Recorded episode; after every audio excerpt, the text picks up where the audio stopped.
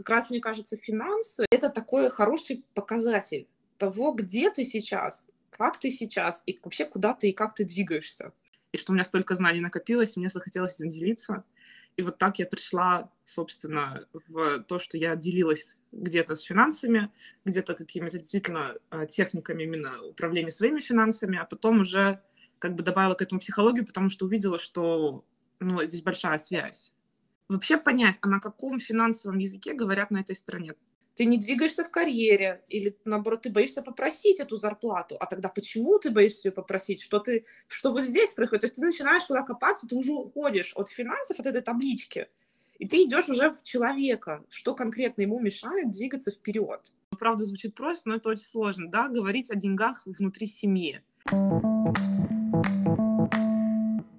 Настя, привет. Привет. Я очень рада, что ты пришла ко мне в подкаст. Эм, у тебя супер разнообразный опыт иммиграции, твоя текущая деятельность э, и вообще твои интересы в области психологии, финансов. И я надеюсь, что мы обо всем успеем поговорить за этот час. Но давай начнем с тебя. Ты сейчас живешь в Лондоне. Расскажи, расскажи, как ты здесь оказалась. Да, давай. Я тогда чуть-чуть про себя, а потом как мы э, пришли, куда пришли, да. Э, я интегративный психолог, ты это об этом тоже знаешь. Э, и, в общем-то, за всю свою жизнь я, наверное, действительно переехала, я посчитала, я переезжала пять раз, я жила в четырех разных странах. Э, и, собственно, да, сейчас я, я в Англии, я здесь уже пять лет.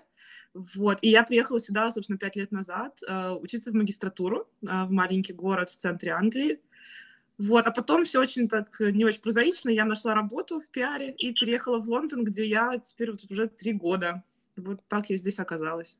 Вау, подожди, это так круто. Я знаю только про три страны. Какая четвертая?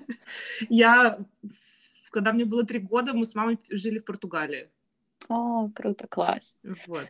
Ну да, то есть у тебя есть такой опыт переезда э, с детства, осо... с менее ногтей. осознанный, да, и более и более осознанный. Слушай, ну мы в блоке про психологию об этом, может, тоже поговорим, но вот даже в три года это оставляет свой отпечаток. Да, круто.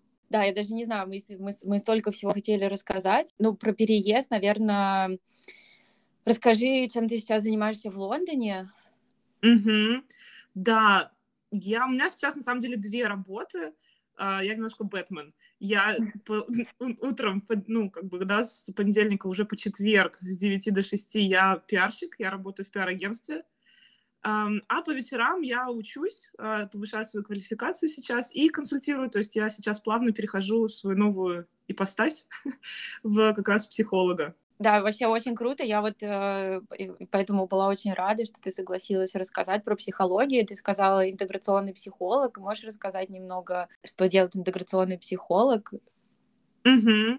Конечно. Смотри, вообще в психологии, да, есть множество подходов, да, есть и когнитивно-поведенческий, есть и гештальт, психоанализ, сейчас есть эмоциональные всякие вот эти, куча разных подходов. И, в общем-то, когда для меня время пришло выбирать, я не могла выбрать и нашла, что есть вообще интегративный подход. Это тот, который собирает в себе все. То есть я работаю с техниками и когнитивно-поведенческими, и психоаналитическими, и эм, ну вот специализируюсь, наверное, больше когнитивно-поведенчески, немножко гештальта, а, да, и да, арт, арт-терапию очень люблю, э, мы с клиентами часто рисуем. Вот, все вот это все э, эм, входит в, так сказать, мои орудия, э, мои техники, да, с чем мы работаем.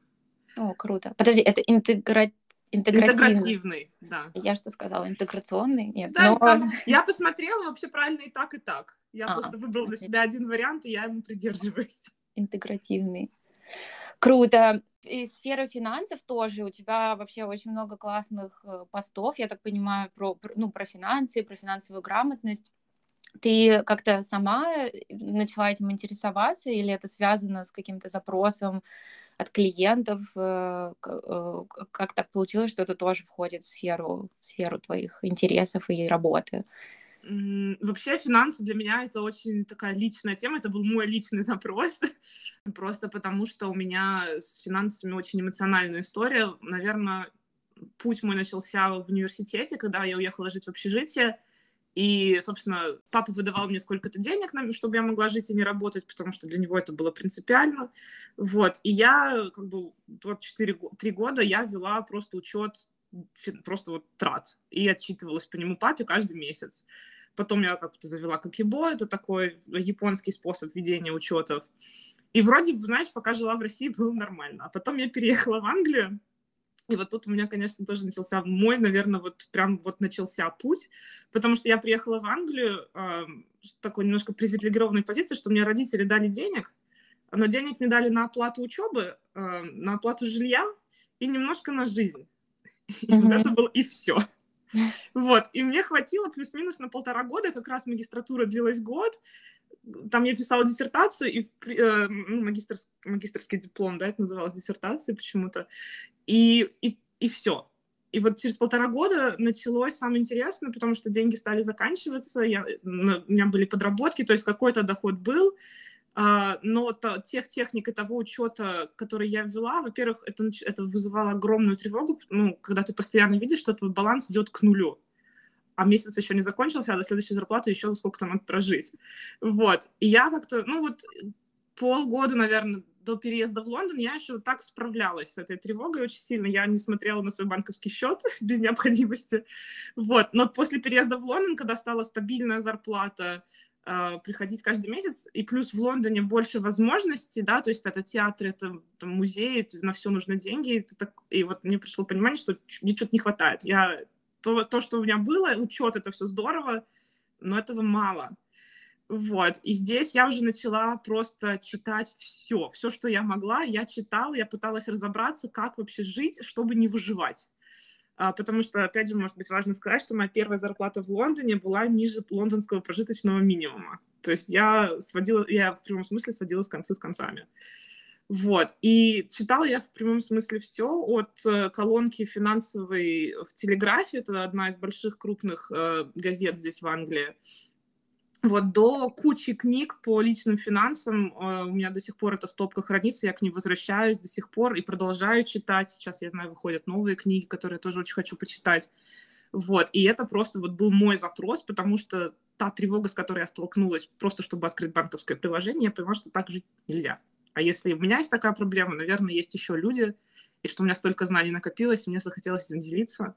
И вот так я пришла, собственно, в то, что я делилась где-то с финансами, где-то какими-то действительно а, техниками именно управления своими финансами, а потом уже как бы добавила к этому психологию, потому что увидела, что ну, здесь большая связь Сто процентов, я уверена. Я, конечно, понимаю, что у всех опыт переезда разный. Кто-то переезжает там с партнером, кто-то переезжает, ну вот как ты изначально говорила, что родители.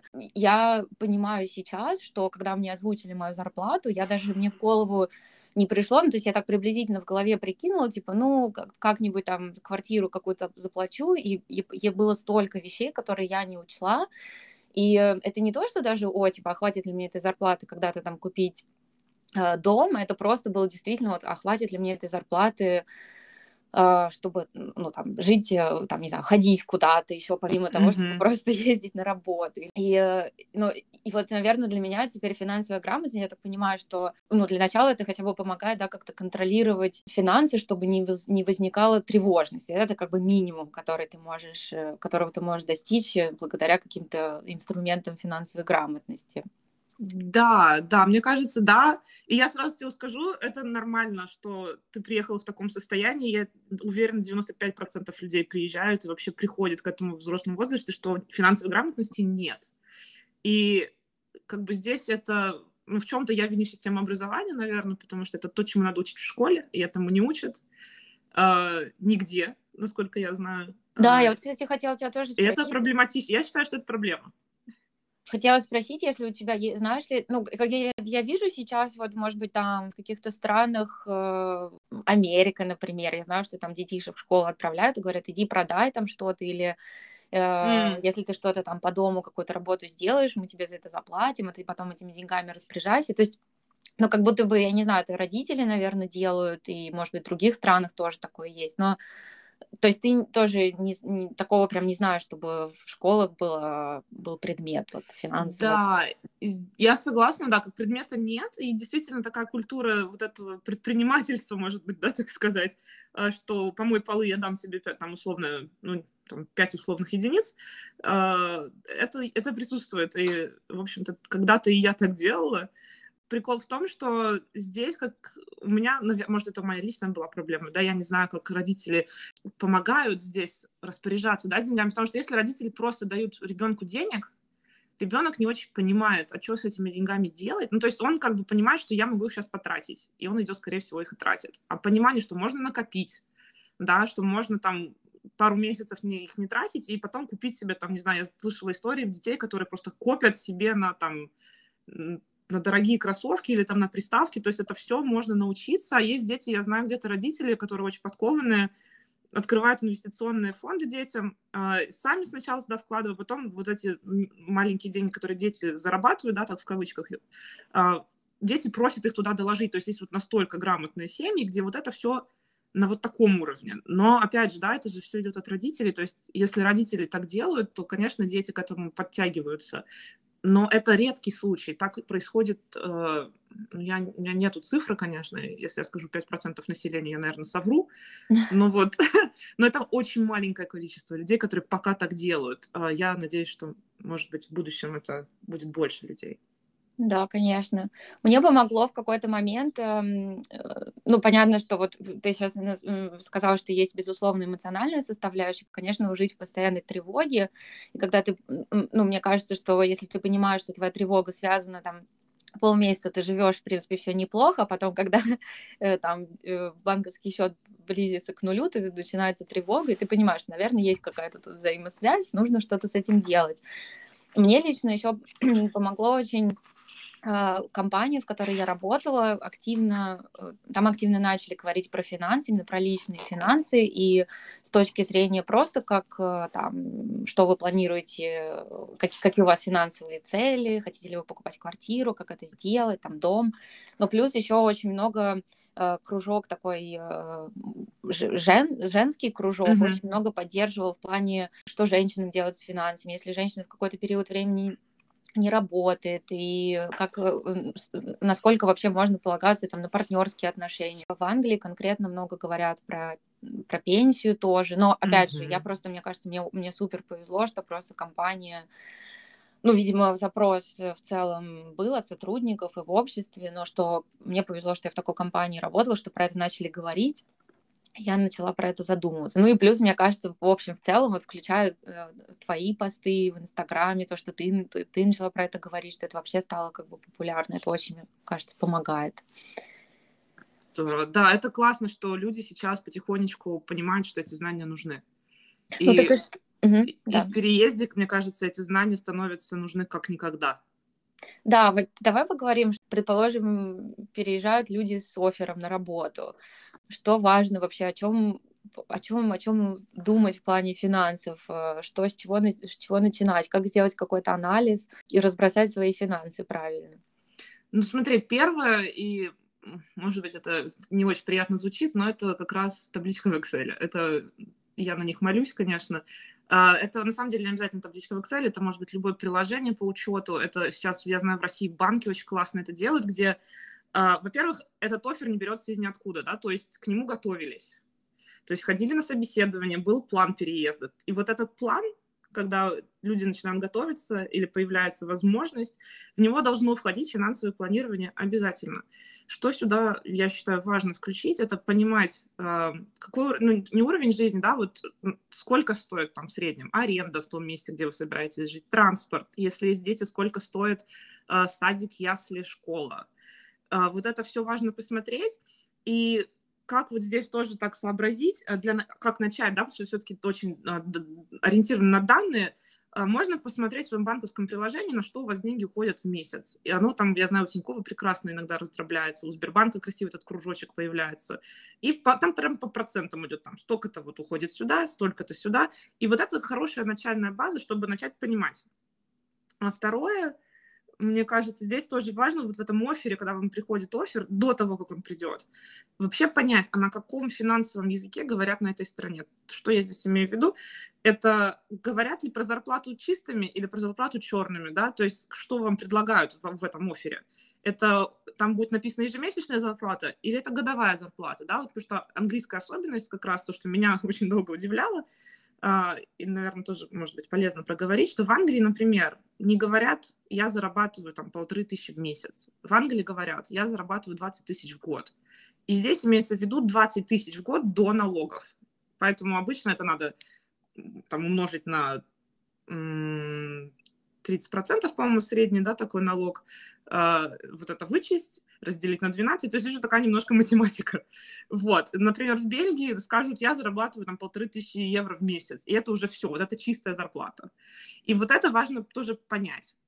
Как это понять, тоже можно, там, в Фейсбуке куча групп есть, можно спросить местных, э, можно погуглить, я знаю, есть очень куча форм, много форумов и блогов. Как говорят про зарплату в Бельгии, похоже, как говорят про зарплату в России. Я да. уже помню, мне кажется, говорят тоже в месяц. Да, я, говорят, 30 тысяч в месяц зарабатываю, это вот средняя зарплата обычно.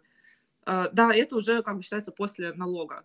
Да. Ну, кстати, вот про налоги можно так аккуратно перейти на следующий важный момент это тоже такое, это вот как раз налоги, это тоже все еще в стадии подготовки, я считаю, но тоже важно понимать в стране, куда вы едете, какая система налогообложения. Это прогрессивная или это фиксированная? По-моему, это вот две самые распространенные, да? То, что в России, собственно, фиксировано 13%, в Англии, в Бельгии, во Франции везде прогрессивная система. Опять же, они все разные. Какая система в стране, куда вы едете? То есть Например, в Англии есть минимальная зарплата, которая не облагается никогда налогов, сейчас, налогом. Это сейчас 12,5 тысяч. В Бельгии такая, такой системы нет. То есть в Бельгии облагается налогом все. То есть там до 13 тысяч вы платите 25% налогов. В Бельгии, кстати, очень высокие налоги. И вот это тоже важно понимать, потому что да, есть определенные тоже пороги, уже верхние пороги, где вы должны уже сами начинать отчитываться. Это все тоже супер важно, потому что как раз, э, да, тут это, если начать баловаться с налогами и не выплачивать налоги в той, той сумме, в которой нужно, э, тоже не очень приятно, да, сюрприз может оказаться, что, да, как бы ожидали одну зарплату, налоги съели половину, что происходит? В Британии же не сами люди э, рассчитывают свои налоги, правильно? Это автоматически происходит или это зависит? В большинстве от того... случаев, да. В большинстве случаев э, люди считают, э, точнее, люди не считают их сами. Это все, если они работают в корпорациях, и здесь большинство работают в корпорациях, э, это все делает компания. Но, опять же, фрилансеры платят сами. А люди с зарплатой выше 100 тысяч, это, как правило, все программисты, а, начинают рассчитывать сами, потому что там после порога в 100 тысяч надо дочитывать там экстра, это все надо, ну, опять же, да, люди делают сами. Mm-hmm. Вот. Опять же, да, не только программисты. А, Google, я знаю, платит своим uh, менеджерам, продукт uh, не продукт менеджерам, да, продукт менеджерам столько же. То есть там как бы можно напороться, если не знать об этом. Опять же, да, важно тоже, компания поможет вам с этим, или вы должны сами разбираться, потому что, например, могут огромные компании, я предположу, что Google э, поможет своим сотрудникам сделать этот расчет. Опять же, они должны сами его отправить, но Google поможет предоставить документы. Есть компании, там, опять же, не хочу, ну, я не буду называть, я просто знаю, что они есть, э, которые не помогут, они просто скажут, вот твоя зарплата, плати налоги сам. И вот это тоже важно понимать, быть к этому готовым. Но мне кажется, каким-то образом эта информация где-то... Ну, то есть она сто процентов доступна. Ее надо искать. Ее надо искать? Ну, ее не то, что надо искать, но просто надо об этом подумать. Надо mm-hmm. подумать, чтобы это проверить. Потому что в Бельгии, насколько я помню, э, родители платили налоги всегда сами, то есть компания за, за них это не делала. Вау. Вот. Э, да, поэтому есть особенности в каждой стране. Э, читайте, проверяйте, смотрите, спрашивайте. Как-то можно проследить э, уровень финансовой грамотности в разных странах, или это очень индивидуально, зависит от людей? Может быть, к психологам больше приходят с таким запросом? Слушай, я думаю, из того, что я вижу и читаю, да, тренд действительно есть. Это такой глобальный, мне кажется, даже тренд на, на финансовую грамотность. Сейчас запрос большой. Um, просто я вижу больше блогеров об этом пишут, а, есть больше специалистов, которые на эту тему разговаривают, а, появление, то, что появляется литература на эту тему, да, то есть ее, ну, как бы вот пару лет назад было, наверное, две или три книги, они обычно всегда почему-то в отделе самопомощи, и вот их обычно две-три плюс Киосаки, которые я, mm-hmm. ну, может быть, не, не посчитала его как именно в этом смысле, потому что он не дает таких практических э, каких-то для меня ценных советов. Вот. А книги, прям, которые вот объясняют, что такое сберегательный счет, что такое там дебетовый счет, что такое кредитная карта, как она работает, а, их вот буквально было, ну вот сколько, три года назад, две. Сейчас я нахожу там третье, сейчас выходит четвертое, там их становится все больше и больше, то есть запрос явно есть, это все растет, есть курсы, я видела тоже всякие очень а, где-то хорошие на русском языке то есть как бы запрос есть, и он, он только растет со временем. Не, не очень знаю, с чем это можно связать, да, потому что здесь, мне кажется, это может быть и с тем, что вот подрастает новое поколение, более самостоятельное, они тоже пытаются не влезть в эти ямы, э, но вместе с тем этот запрос глобальный везде. То есть я не могу сказать, что англичане более финансово грамотны, чем условно русские я такого не заметила. Я, конечно, не видела статистику там по Англии, здесь, может быть, по сберегательным счетам получше, но люди с кредитами и прочее, это здесь норма. Это здесь их очень много, и проблема в том, что я не могу вылезти из кредита, она, мне кажется, универсальная. Угу. Мне хочется надеяться, что это еще связано, может быть, какой-то более самостоятельностью женщин, и mm-hmm. с какими-то возрастающими амбициями финансовыми среди, среди женщин тоже, что, э, может быть, с этой точки зрения тоже какой-то есть э, э, запрос. Особенно да, в эмиграции, что не, не, не, что не просто там, я переезжаю со своим партнером, заметила какой-то такой отдельный тренд, если можно mm-hmm. так сказать. Десять лет назад я очень много, опять же, у меня такой очень довольно, понятно, маленькая выборка людей, очень узкий круг знакомых. Десять лет назад э, очень много было, если это пары переезжают, то э, мужчина находит работу, и женщина с ним переезжает. И это может быть, может быть, потом она не работает или она занимается чем-то. Это связано еще там с типами виз в Британии и так далее, и так далее. Но сейчас, вот буквально в этом году, э, там мужчины и женщины, они говорят, мы хотели переехать в Англию, и мы договорились, кто первый найдет работу, тот получает визу, а второй переезжает с ним как, э, как, как, как его там dependent здесь называется. Mm-hmm. И так прикольно тоже, что это такой, ну, какой-то какой новый тренд. Во-первых, потому что я сейчас скажу очень такое страшное слово, да, феминизм. Он, мне кажется, вот пришел в русское общество, и он пришел ну вот я знаю, что его там рисуют с клыками, с зубами, это самое, это очень страшно, как же так, а, женщины mm-hmm. там самостоятельные. А, ну, мне кажется, вот это, это, вот это тот правильный феминизм, когда женщина может сама решить и уехать, и быть самостоятельной, и здесь как бы, да, где-то справляться самой, а, справляться, mm-hmm. наверное, в хорошем таком смысле, что и она не встретит здесь дискриминации, да, к ней будут относиться на равных, она, у нее есть точно такие же возможности, как и у мужчины, найти работу с хорошим заработком. И поэтому, мне кажется, действительно, вот этот тренд на переезд э, именно женских, он ну, вырастает, потому что женщины чувствуют себя все более увереннее, все более, как не то чтобы принятыми, наверное, не очень корректное слово, но что они чувствуют вот эти возможности, и они им пользуются. И это здорово.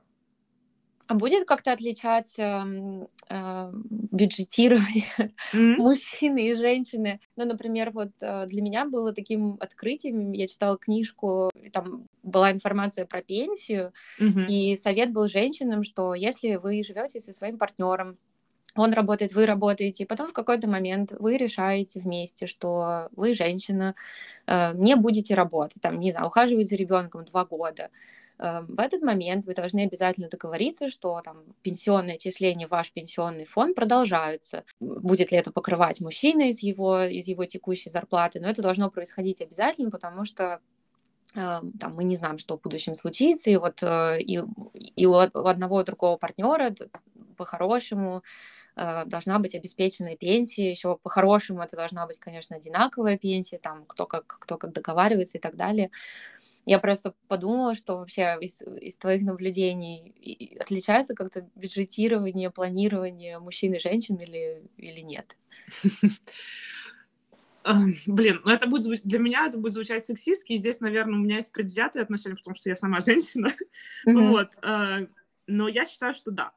Mm-hmm. Опять же, я сделаю оговорку, что здесь все очень уникально и будет варьироваться от, во-первых, да, как бы стиля жизни женщины и от того, находится ли она там в партнерских отношениях, если там как, э, не обязательно бойфренд, может быть муж, там парень, как они договорятся, да, то есть вот это два критерия, которые будут очень сильно влиять. Мне кажется, что да, во-первых, потому что из моего опыта, да, я не, я не хочу ни в коем случае обобщать, а, как-то стереотипы а, и сюда распространять, но из моего опыта а, женщины больше тратят на, друг, на... У них есть дополнительные категории трат, которые обычно у мужчины, может быть, не чувствуют в них потребности. Опять же, да, с оговоркой не все. А, например, я знаю, что я заметила, что женщины покупают, например, больше одежды, да, вот есть косметика, да, тоже уходы за волосами, там, парикмахеры, э, вся эта бьюти-индустрия, Понятно, что мужчины тоже и пользуются, но это, это, как правило, больше ориентировано на женщин. И, соответственно, это категория трат, которую тоже важно учитывать. Как правило, да, тоже статистически обычно женщины остаются с детьми. То есть, опять же, надо учитывать, сколько стоит содержать своего ребенка, если такая возможность. Ты вот тоже сказала все правильно, да, что уходя в декрет, статистически уходит чаще всего женщина. Здесь тоже важно понимать, откуда остается ли у нее доход. А И обычно в Англии здесь есть бонус, да, здесь вот то, что называется statutory maternity pay, то есть государство минимум э, декретных платит. В хороших компаниях еще доплачивают сверху, да, то есть есть люди, которые ходят в декрет, не теряя зарплате. И это тоже здорово, потому что из этого автоматически идут пенсионные отчисления, это правда. А, но а, не везде. Вообще с пенсией тоже интересно, это отдельная тема, тут я могу увлечься, поэтому тормози меня. Но, в принципе, да, я считаю, что у женщин есть вот эти экстра категории. Конечно, если так подумать, то и у мужчин они есть. А, и у мужчин они могут быть более затратными, да, там, может быть, машины, там, приставки, то, что денег стоит, но это разовые траты. А у женщин это маленькие и постоянные.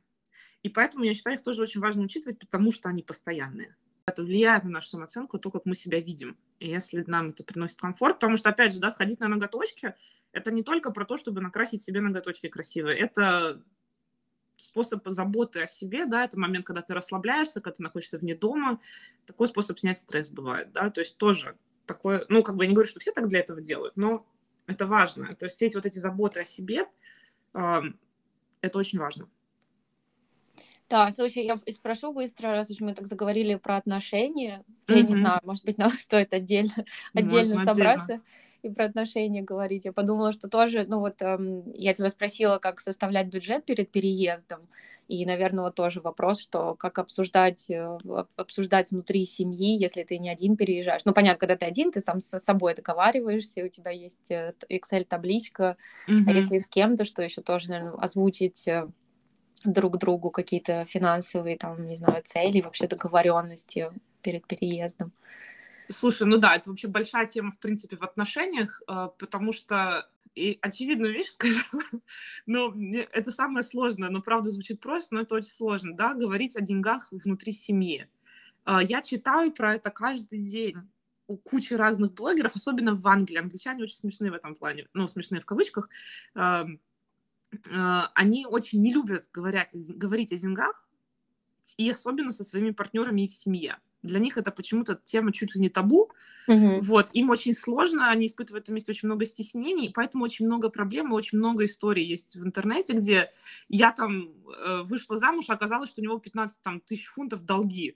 Mm-hmm. И у меня вопрос, вы встречались там условные три года, почему ты только сейчас об этом узнаешь?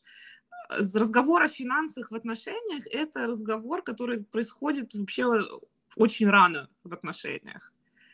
А, о зарплате, о совместном видении будущего, там, а, а копишь ли, а есть какие привычки финансовые, да, копишь ли ты, или а ты инвестируешь, а может ты наоборот, там, геймер, тебе важно, чтобы у тебя был бюджет на то, чтобы игры раз в месяц покупать новые, или там у тебя, ну, то есть даже азартные игры можно сделать такой адекватной финансовой привычкой, да, если выделять на нее бюджет, и четко ему следовать. Нам нужно отдельно еще собраться, чтобы Можем. обсудить этот вопрос.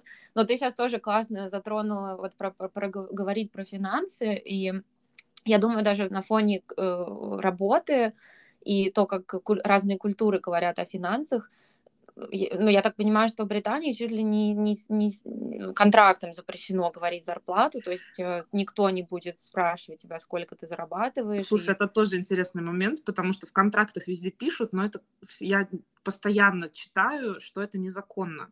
То есть запрещать, незаконно да, запрещать. незаконно запрещать обсуждать свою зарплату. Угу. Вот, то есть в принципе это, ну как бы, конечно, тебе там сделают выговор, но тебя за это не уволят. Потому mm-hmm. что есть законодательство, да, не решение компании, а закон, который про открытые зарплаты, и все должны знать, по идее, да, то есть ты можешь обсудить, потому что иначе начинается дискриминация.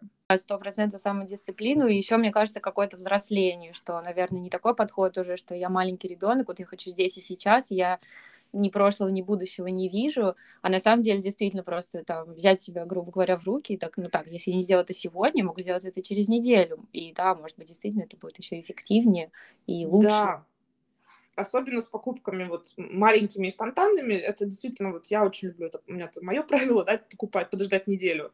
Вот. Но я согласна, но при этом ты сказала вот про ребенка своего внутреннего, да, и здесь тоже можно сказать, что если все время ему запрещать, ну, тоже, да, так себе.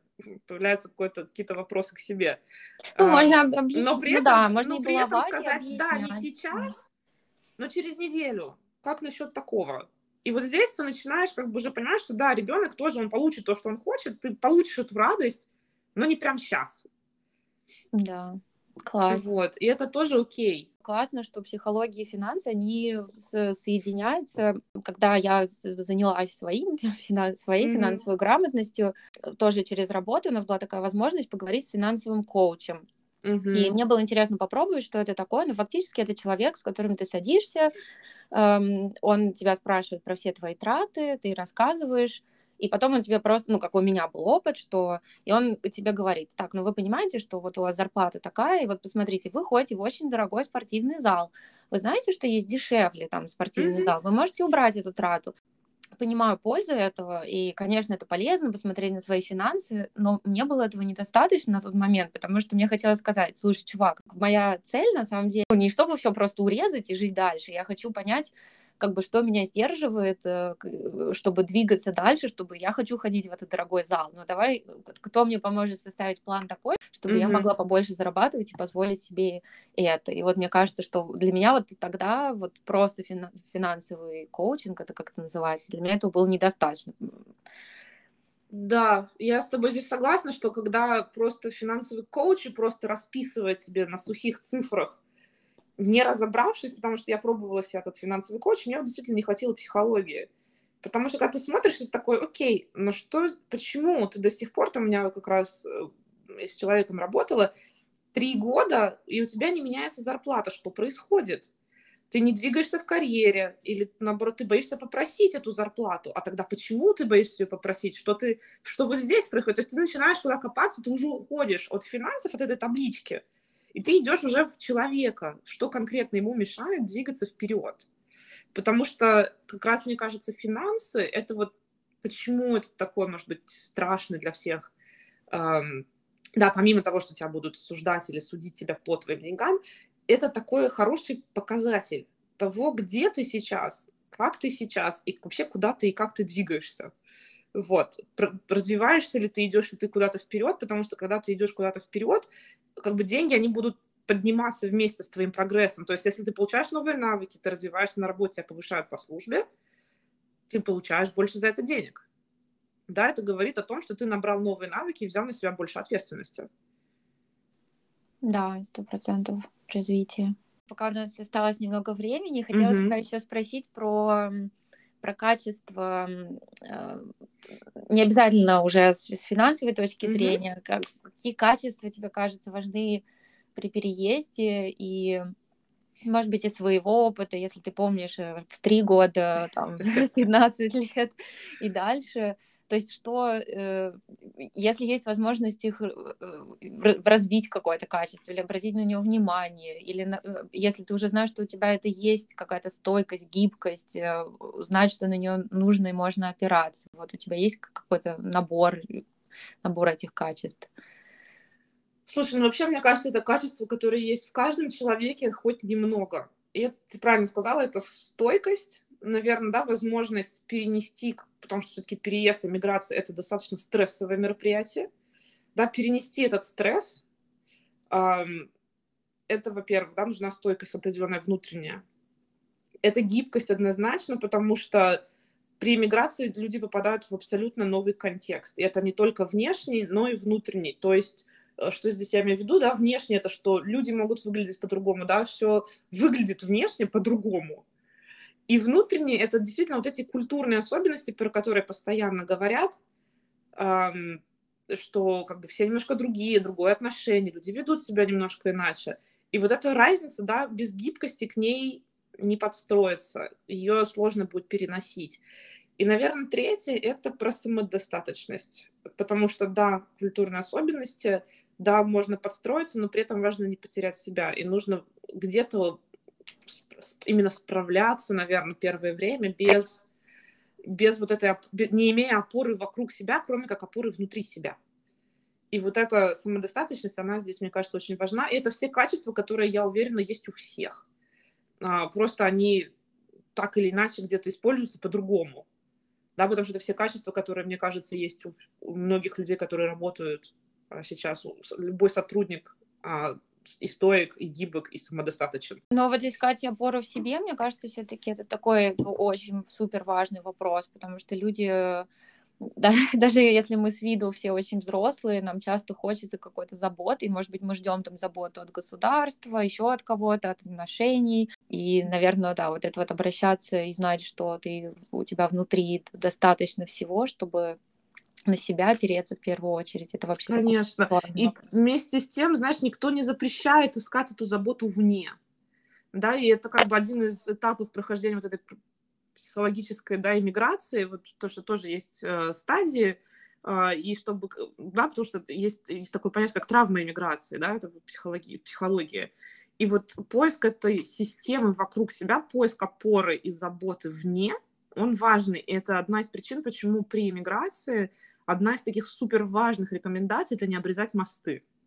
Вот не, не теряйте контакт с теми людьми, от которых вы уе... ну, от которых, которые остались Mm-hmm. Продолжайте это общение, да, это, если это родители, друзья, продолжайте созваниваться, продолжайте общаться, это остается вашей опорой. Да, она не здесь, не, не прям рядом с вами, вы не можете там пойти попить пиво вместе, условно, но это все равно люди, которые вас поддерживают, это люди, которые вас знают, и эта поддержка очень нужна, пока вы формируете новые связи на новом месте.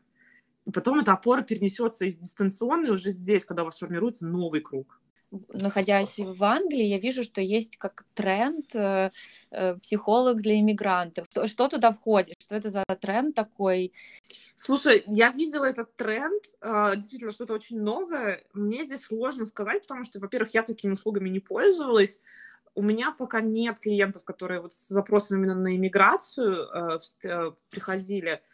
Э, я могу лишь предположить, что это действительно вот работа с вот этими с, вот с этой травмой миграции, да, где проработка и э, апатии, и тревоги здесь тоже, да, это вот все такие чувства, да, и депрессия, которая может здесь возникнуть. Э, это помо- помощь с адаптацией, скорее всего, тоже, да, то есть это вот такие моменты. Я предположу, опять же, да, я лично не знаю, к сожалению. Да. Может быть, это просто еще с языком отчасти связано, потому что есть э, запрос э, а, многим комфортнее разговаривать, если психолог разговаривает, психолог родной да. такой же, как у тебя. Да, это, это тоже очень поддерживает, потому что ты знаешь, что есть человек, хотя бы один, который с тобой говорит на одном языке. Это правда. Но, в принципе, даже вот к таким моментам можно... Есть книги, с которыми можно подготовиться. Я вижу, что у нас не очень много времени осталось. У меня есть пара книг, если ты хочешь, я могу порекомендовать. И по да. финансам, и по вот, подготовке, особенно культурным особенностям. Вот у меня есть замечательная книга, я, она у меня настольная. Э, это называется, она по-английски называется Culture Map, да, автор Эрин Мейер, она как раз и пишет про все вот эти культурные особенности, в основном в корпоративном мире, но они очень легко переносятся на мир общения. Тут и про коммуникацию, и про то, как убеждать людей, как разные культуры убеждают друг друга, как они принимают решения и доверяют. Здесь очень интересно, я очень рекомендую. А, Супер. Всем, кто переезжает, особенно если это переезд с работой, вы реально столкнетесь с другой корпоративной культурой, и вот эта книжка прям очень помогает. Если говорить про финансы, из всего того, что я прочитала, я сейчас видела, вышло новое издание, книжка называется на английском, да, это для уже больше, наверное, на Англию ориентировано. Э, Money User Guide, э, автор Лора Уотли, э, она сейчас ее переиздала, но это реально настольная книжка, это как словарик. Тут что такое дебетовый счет, что такое кредитная карта, как купить жилье, какие виды бывают, все, что такое там инфляция и вот эти все, в общем, очень много, очень полезно, очень круто. Вот у меня даже англичане, когда видели эту книгу, говорили, блин, так это то, что нам в школе надо было давать. вот, поэтому эту книжку... А, класс. Да, она такая толстенькая, но очень классная. А, и для русскоязычных, наверное, тоже есть очень классно. Я ее сейчас читаю, поэтому, ну, вот из того, что я прочитала, мне очень нравится. «Девушка с деньгами» называется книга. Вот. Анастасия Веселко, она, я так понимаю, финансовый консультант, как раз консультант по финансовой грамотности. И в основном, конечно, у нее аудитория на девушек, но мне очень нравится, очень все намного проще, без особых как-то... Я усложняю обычно свои финансы, а вот Анастасия очень хорошо упрощает. А, поэтому очень рекомендую. Да, супер, вообще, да, класс. Напишу название книги авторов, круто. Угу. Ну, слушай, я все-таки, ты вначале э, э, упомянула, ты рассказывала про то, что ты пожила в четырех разных странах, и в три года ты мигрировала первый раз, ну, mm-hmm. у тебя был опыт иммиграции, переезда, и ты сказала, что это накладывает отпечаток, и вот я теперь уже после часа разговора, мне все-таки интересно вернуться к этому. Слушай, вообще, я помню, вот три года для меня, ну, первая миграция в три года, это вообще для ребенка, три года, во-первых, важный возраст. Это очень важно, это кризис трех лет. И переезд, и когда это на самом деле вот, как, вот там как раз травма иммиграции. Там такая травма, а, когда ты остаешься в незнакомом месте, где говорят не на твоем языке, и мамы рядом нет, для ребенка это, конечно, пипец. вот. Но вместе с тем, да, если это вот из негативного, но из положительного я могу точно сказать, что вот в таком возрасте понятно, что это надо делать не так, как я это проходила, да, надо, чтобы один из родителей был рядом и хотя бы видим для ребенка, да, чтобы происходило какое-то вот это понимание, что пространство безопасное.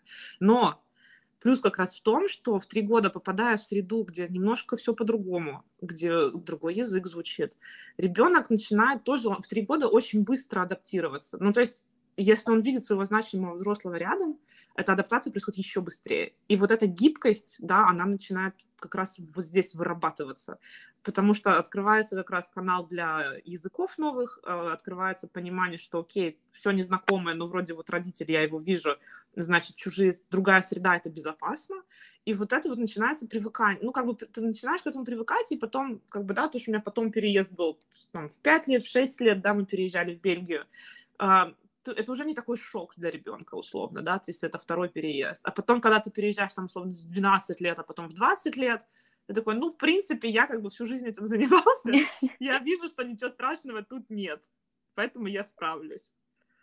Круто. Вот.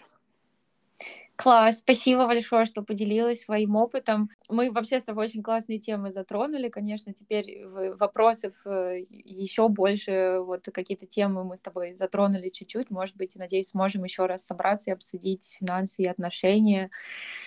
Обязательно, с Но радостью. Супер. Вообще, спасибо тебе большое за советы, за такую тему. У тебя супер знания, круто. Я прям вообще очень классно. Спасибо тебе, тебе большое. спасибо, что ты меня позвала. Я была очень рада поделиться. Надеюсь, еще обсудим. Да, класс. Спасибо. Спасибо. Хороших выходных. Пока-пока. И тебе пока.